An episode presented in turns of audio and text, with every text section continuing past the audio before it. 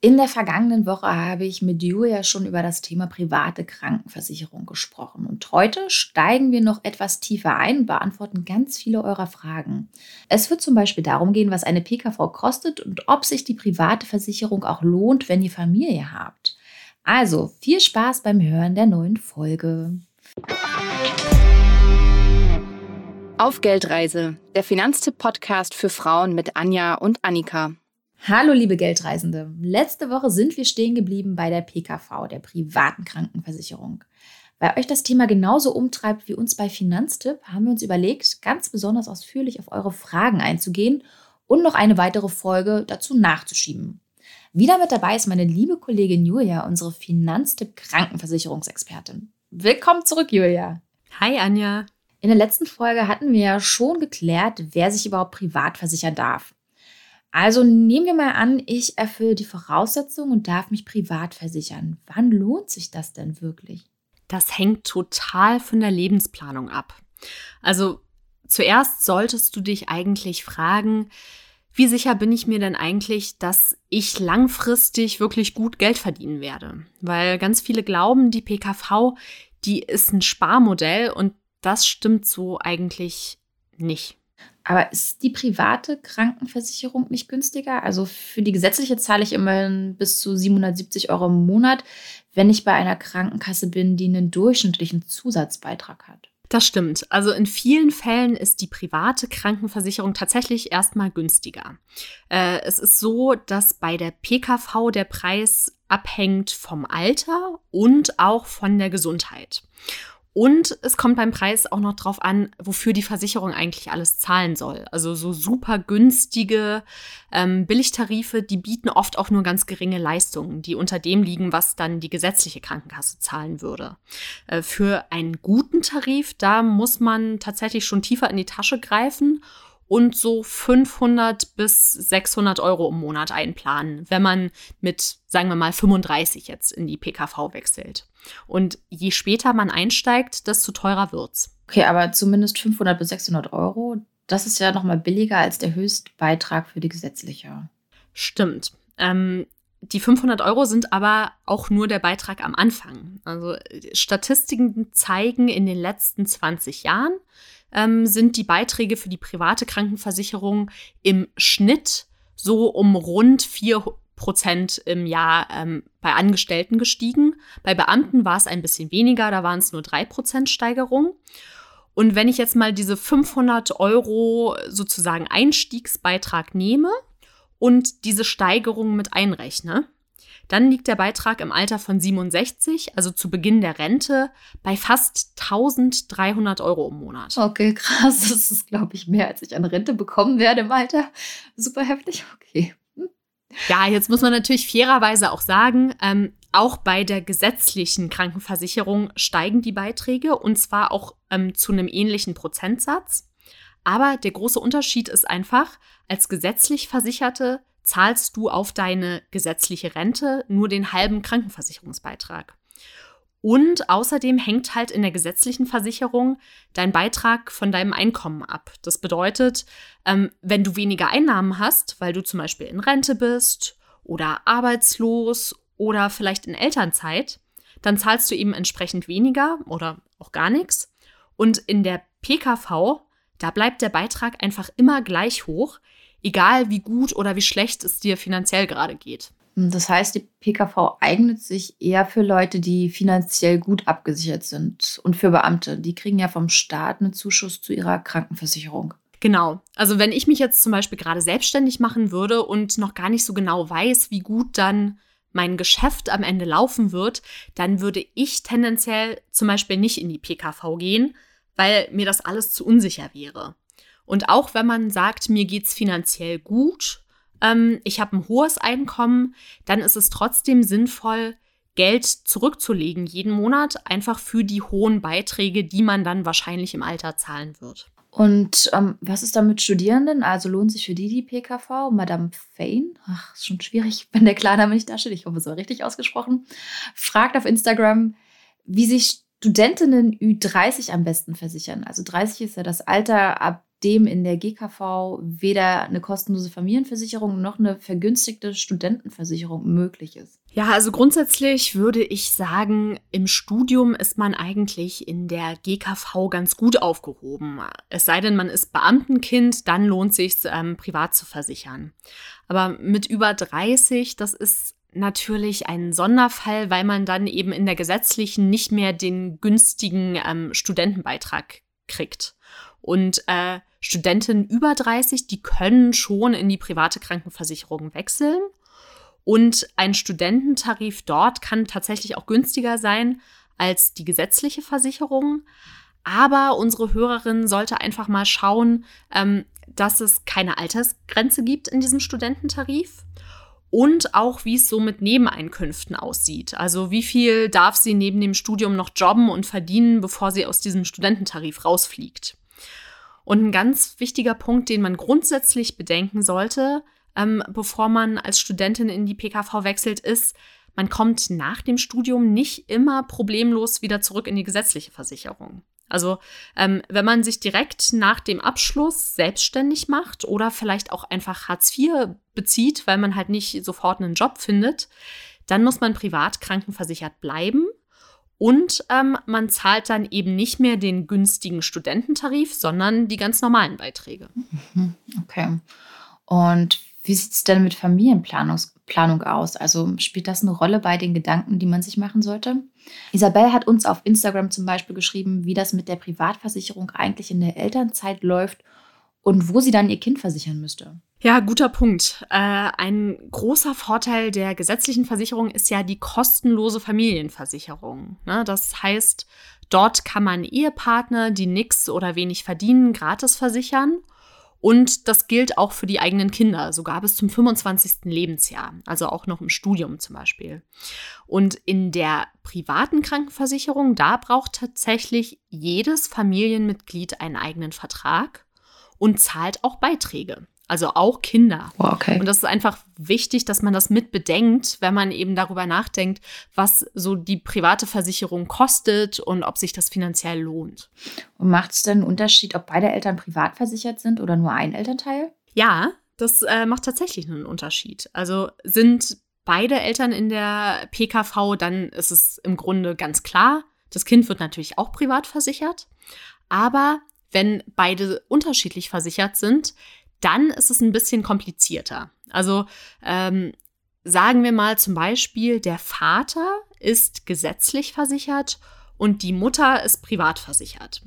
Dann kann das Kind kostenlos über den gesetzlichen Vater, den, also den gesetzlich versicherten Vater in die Familienversicherung, aber nur, wenn zwei Bedingungen erfüllt sind. Einmal, er als gesetzlich Versicherter ist der Hauptverdiener in der Familie und er ist mit der Mutter des Kindes verheiratet. Also das bedeutet, Eltern, die eben nicht verheiratet sind, die haben da Nachteile. Okay. Und, und was ist in der Elternzeit? Habe ich da Vorteile, wenn ich privat versichert bin? Nee, ganz im Gegenteil. Also wenn du als Mutter privat versichert bist und in Elternzeit gehst, dann musst du weiter die vollen Krankenversicherungsbeiträge zahlen. Und ähm, als Angestellte kommt noch dazu, dass du ja normalerweise einen Arbeitgeberzuschuss kriegst zu deiner privaten Krankenversicherung. In der Elternzeit fällt der aber weg. Also das heißt, je nachdem, wie hoch der Zuschuss war, kann es passieren, dass sich deine Kosten schlimmstenfalls verdoppeln. Und ähm, es ist aber auch so, dass du als Privatversicherte ein etwas höheres Elterngeld bekommst und wenn du freiwillig gesetzlich versichert bist, also zum Beispiel als gut verdienende Angestellte, dann zahlst du in der Elternzeit auch in der gesetzlichen Kasse Beiträge, aber eben nur den Mindestbeitrag. Und der liegt momentan inklusive Pflegeversicherung so um die 200 Euro im Monat. Isabel hat uns auch noch folgende Frage geschickt. Lohnt sich die PKV auch, wenn man später eventuell in Teilzeit geht? Wenn Isabel in Teilzeit geht und ihr Gehalt dann auch wieder unter die Verdienstgrenze fällt für die ähm, private Krankenversicherung, dann wird sie wieder versicherungspflichtig. Das heißt, dann kann sie zurück in die GKV. Und ähm, wenn sie das nicht möchte und privat versichert bleiben will, dann muss sie sich von der Versicherungspflicht befreien lassen. Das ist so ein offizielles Schreiben, das man eben machen muss. Ähm, Das sollte man sich aber gut überlegen, weil diese Befreiung lässt sich nicht so einfach wieder rückgängig machen. Lässt sich nicht so einfach rückgängig machen, das ist ein ganz gutes Stichwort. Alex hat uns nämlich gefragt, wenn man einmal in die PKV wechselt, kommt man nicht mehr in die GKV. Was ist dran? Das ist offensichtlich eine Sorge, die viele haben, denn neben Alex haben uns auch noch andere gefragt, wie man eigentlich wieder von der privaten in die gesetzliche Versicherung zurückkommt. Also grundsätzlich kommt man aus der privaten Krankenversicherung nur unter bestimmten Bedingungen wieder raus. Äh, nämlich dann, wenn man wieder versicherungspflichtig wird. Das passiert zum Beispiel, wenn man als Angestellte mit dem Gehalt unterhalb der Einkommensgrenze liegt. Also zum Beispiel eben, weil man in Teilzeit geht. Und man kommt auch wieder in die gesetzliche, ähm, wenn man zum Beispiel arbeitslos wird und Anspruch auf Arbeitslosengeld 1 hat. Bei Hartz IV ist das nicht so. Und eine weitere Möglichkeit ist, ähm, zum Beispiel, wenn man sich Familien versichern kann, also über seinen Ehepartner. Julia, kannst du noch mal sagen, wo die Einkommensgrenze dafür aktuell liegt? Ja, bei Angestellten ähm, sind das in diesem Jahr 64.350 Euro Jahreseinkommen. Aber aufgepasst, ab 55 hilft das auch nicht mehr. Ähm, die ganzen Ausnahmen, die ich gerade genannt habe, die gelten nämlich für Ältere nicht mehr. Also man muss ganz unbedingt wissen, es gibt ab 55 kaum noch einen Weg raus aus der PKV. Also nur dieser Umweg über die Familienversicherung funktioniert noch.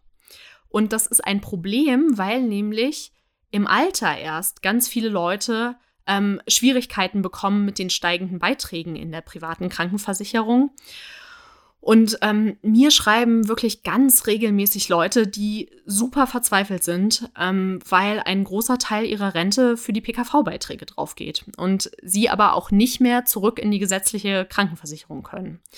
Und das tut mir echt total leid in ganz vielen Fällen, obwohl ich grundsätzlich auch sagen muss, dass ich die Regelung richtig finde, weil ähm, die soll eben verhindern, dass Leute sich in jungen Jahren günstig in der privaten Krankenversicherung ähm, versichern, um halt Geld zu sparen.